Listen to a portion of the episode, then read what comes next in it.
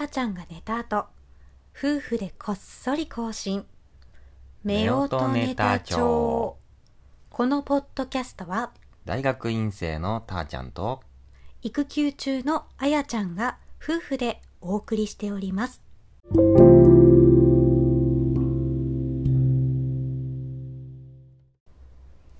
はいえーとね今日なんですけども、はいちょっと趣向をねはい変えまして。はいお悩み相談会ということで、ちょっと人生相談に乗ってほしいなーっていう回です、うん。今日は。こういうトーンの日があってもねいいですから。いいよ。うん。何本あってもいいよ。何本あってもいいですからね。そう今日は私のお悩みを聞いてほしいんですよ、もちろん。あのー人生でこれといった、なんかね痛みを経験しないまま、うん大人になってしまってるっていうコンプレックスがもう凄まじいんですよね、私。うん。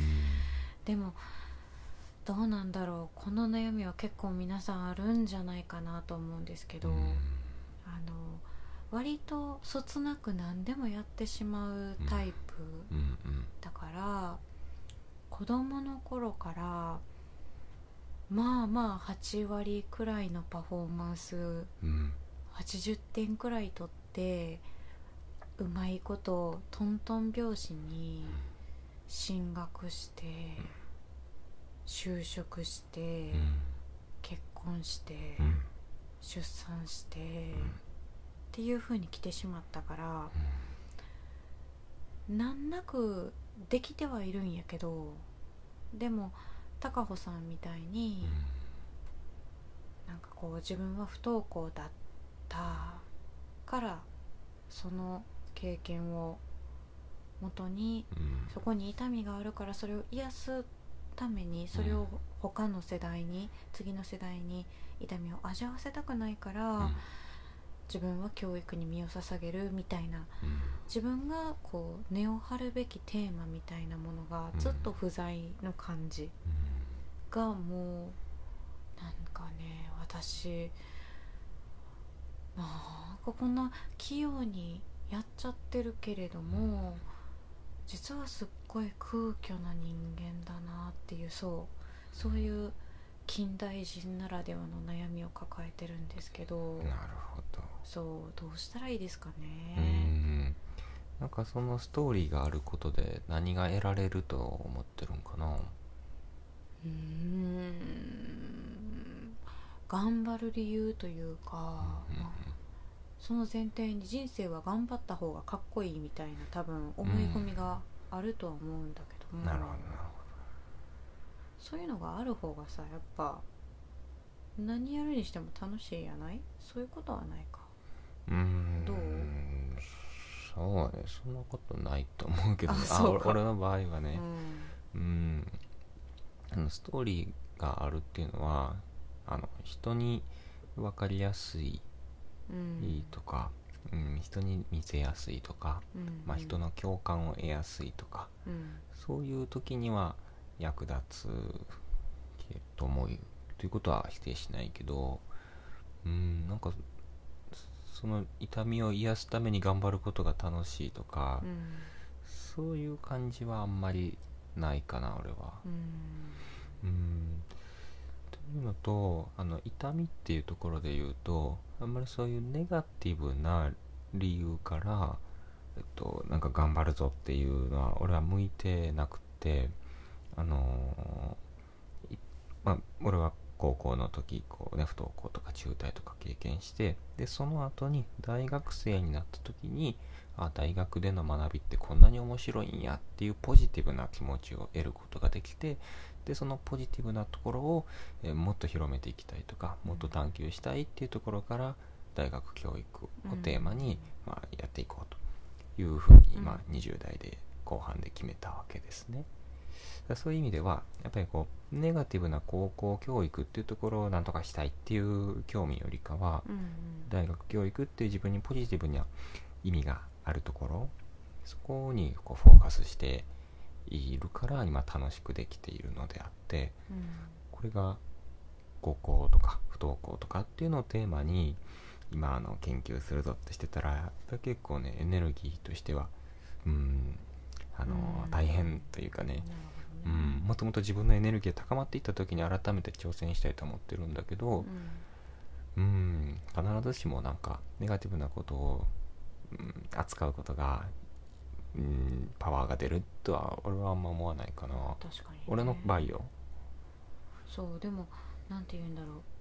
そのポジティブな理由でうん。根を張りたいとうん。思えるところもうん。察してない、ああやかそうそうそうそう。うなんかね私は結構こう伝える能力ばっかりが多分非常に強くって、それは多分そのイラストにしてもうん。そうだし、あの話すっていうことについてもそうだし、写真っていうことについてもそう文章もそうだと思うんだけどもあの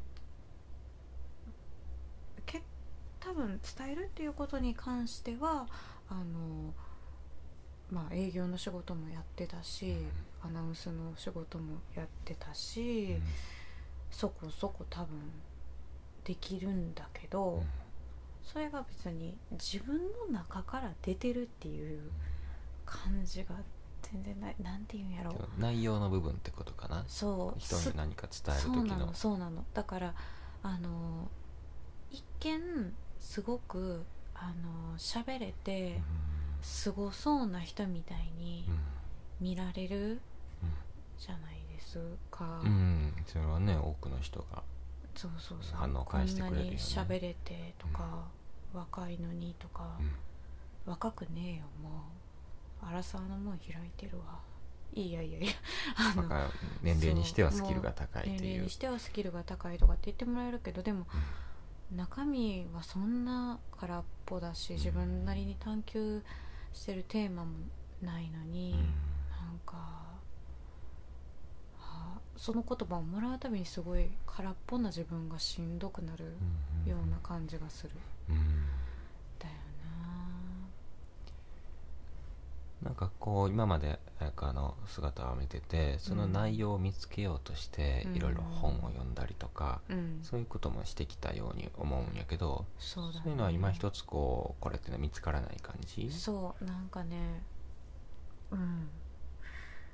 結局本を読んだところであの誰かが考えた後をなぞって理解するって止まんねんな、うんうんあはあはあそういう考え方もありますな。で止まるね、そっから一個こう踏み込んで自分がどう思ったみたいなのを多分集めていくと、うん。自分なりの探求すべきテーマみたいなものにたどり着けるような気がするんだけども、うんうん。結構理解っていうところで終わっちゃってるうん。ような感じがする。うんうんしなんか本の選び方もむっちゃ下手な気がする、うん。なんかもう一歩進んだ。もう一歩なんかあるやろ深い階層があるやろうと思うねんけど、うん。もうあっさいあっさい浅瀬で泳ぎ続けてきたもうこの四半世紀みたいなのにすごくうんざりしてる感じがあって、そうか。うんもっと骨のある人間になりたいですよ。その骨のある人間に。その本のことで言うと、うん。こうこれまでどういう例えばどういう本をうん。読読もうとしてきたのかな？どういうテーマとかある？テーマなんやろうね。でもその時悩んでることうん。を本のタイトルに変換してきた感じはあるかもしれない、うんうんうん。だからやっぱり社会大大学生の時は何を読んでたんやろうな。読書とかにまつわる本が多かったかもしれない。読書とかにまつわる本メタ的やね。そうメタ的。うん。メタ的な本の選び方しかしないと思う。うん。どういかにして本を読むかとかいかにして生きるかとうか、ん。いかにして時間を使うかとか、そうそういうメタ的な内容ばっかり、うん。うん、読んでしまう。うん多分それは社会人になってもそんな変わってなくって社会人になったら若干あの人がなぜ買うかとか、うんうん。そっちになってくる、買うっていうのはその購買意欲購みたいな話やねそうそうそうそうそう。そっちになったっていうくらい。うんかな、そう役に立たせるための読書しかしてないというかそれは今の生活に直結するから読むのであって、うんうん。あんまりそれは探求したいとかっていう欲求からは読んでないんよね、それもコンプレックス、うんうんうん。なんか探求したいっていう感じなんかなこうやって聞いてるとあだってそら隣に高尾さんおったらそらなんか探求するテーマ持ってる人ええなってなるなるよ。ううん。そう探求したいっていう点で言えば、まあ、それ本の読み方とかね、うん。そういうまあそういう技術的な部分でう、ん。あのもっとやりようは多分あると思うし、うん。その辺は俺も伝えれることはあると思うねんけど、うん。そういうことでいいんかな。そういう探求するための技術が身につけば、うん。なんか見つかっていきそうな今の悩みって解決していきそうな感じする？どうなんだろう。なんかねその読み方の問題ではなくて、選び方？うんタイトルの選び方の方なんやと思うねん結局。うんそれも含めて技術の中に入れてんやけど。ああじゃあそうやね。そういうところで。うん。でそういうのを通してあ自分が探求したいテーマ問いとかね、うん、えーキーワードはこれなんだっていうのがだんだん見つかっていって、うんでそれをうんなんかいろんな自分のその発信するスキルを使って、うん。さらに発信していけたらうん。こうすごいこうあーハッピーやっていう感じがうん。する、そんな感じがする。ああそっかそっか、うんまあでもそうなったらすごい最強のねうん。ことができるやろね。内容もすごく深いし伝える力もあるってなったら。最強を目指してどこに行くのかは分からないけど何も分からないまま死んでくっていうのは嫌ですよね。うーん。何かあこれは分かったなと思って死んでいきたいですよね。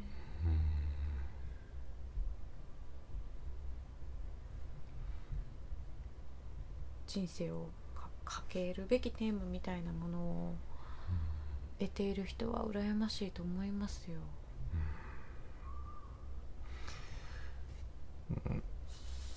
そのテーマみたいなものの見つけ方でなんか最初痛みに痛みがあるとその見つけやすいみたいな話から今日始まったけどうんうんでも誰でもあると思うねんな、うん。そのうん。いまあ痛み的なものも多分全員があると思うしポジティブなものも全員あると思うしうん。でまあ彩香の場合やったらこれまでこういろんなことに随所に現れてるキーワードはやっぱり時間っていうところがキーワードなんやろうなと俺は思ってるよ。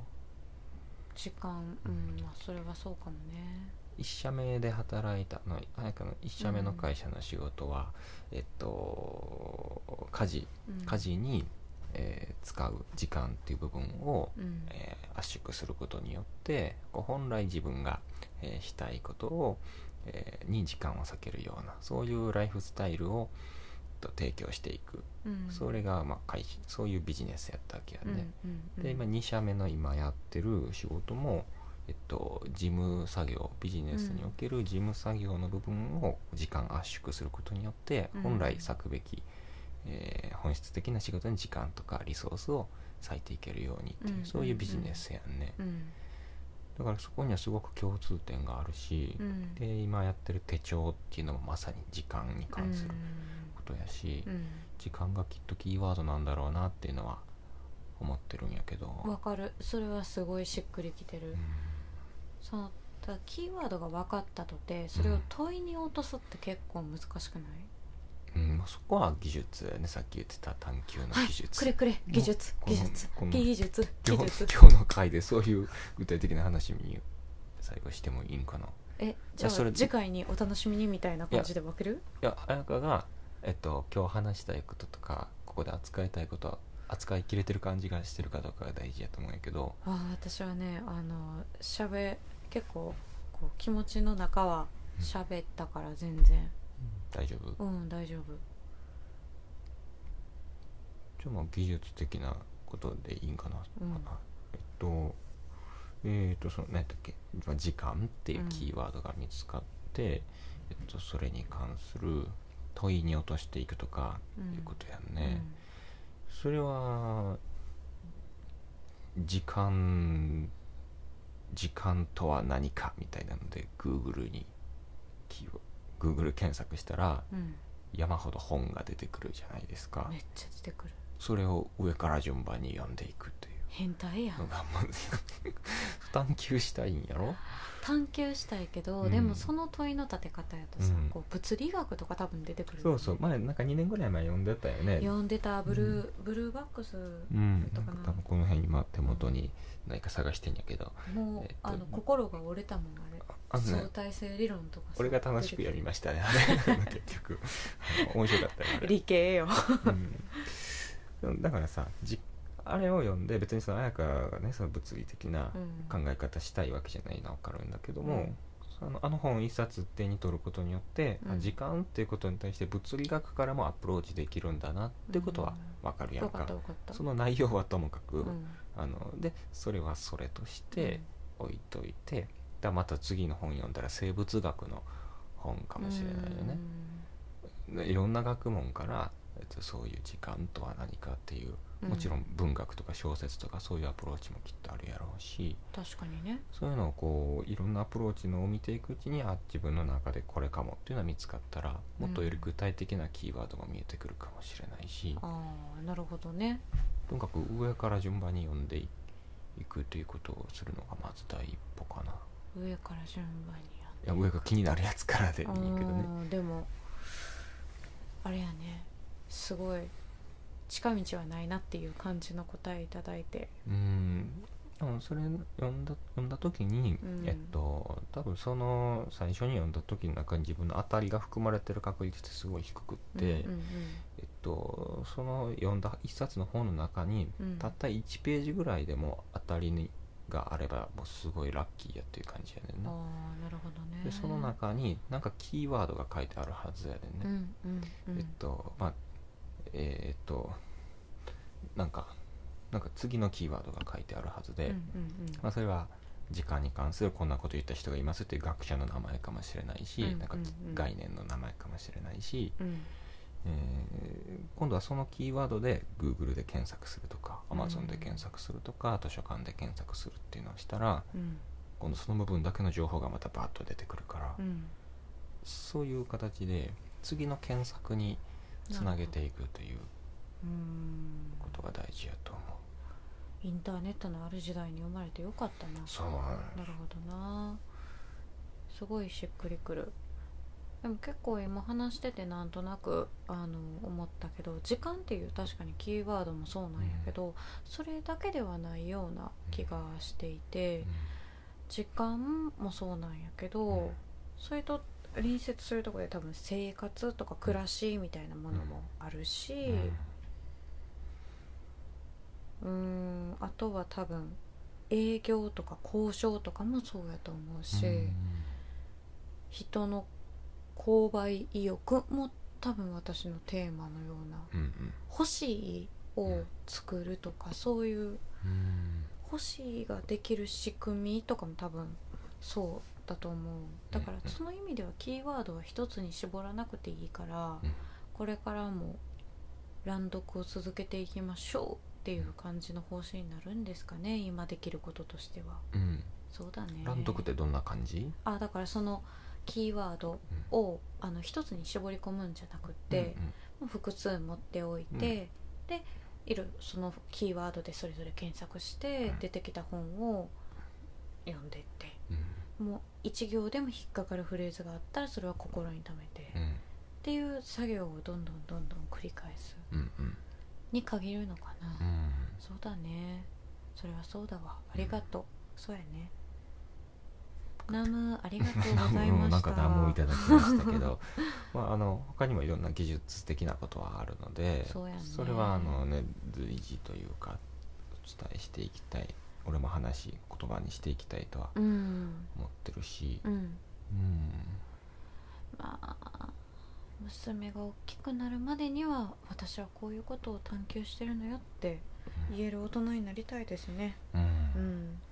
で今言ったから多分ねそれはできることないよね。うんうん。大体私は言ったことは何とかしてきてるので。そうやね。うん。今までそうやね。まあできますよ、うん。ありがとう、うん。よししっくりきたし。しっくり寝ますか。よかった。いやね今日ねこんなテーマ話す予定じゃなかったんですよ実は。そうもともとあの今日昼間に、うん。あのわざわざわざ聞いてくれたよっていう、いうねお声をいただいて友達から。友達からありそうがたい。ありがとう何聞きたいみたいな。うん。2020年勝ってうん。上半期勝ってよかったものみたいなものを話す予定やったんやけど、うん。なんかちょっとそういう気持ちじゃないな今ってなって、うん。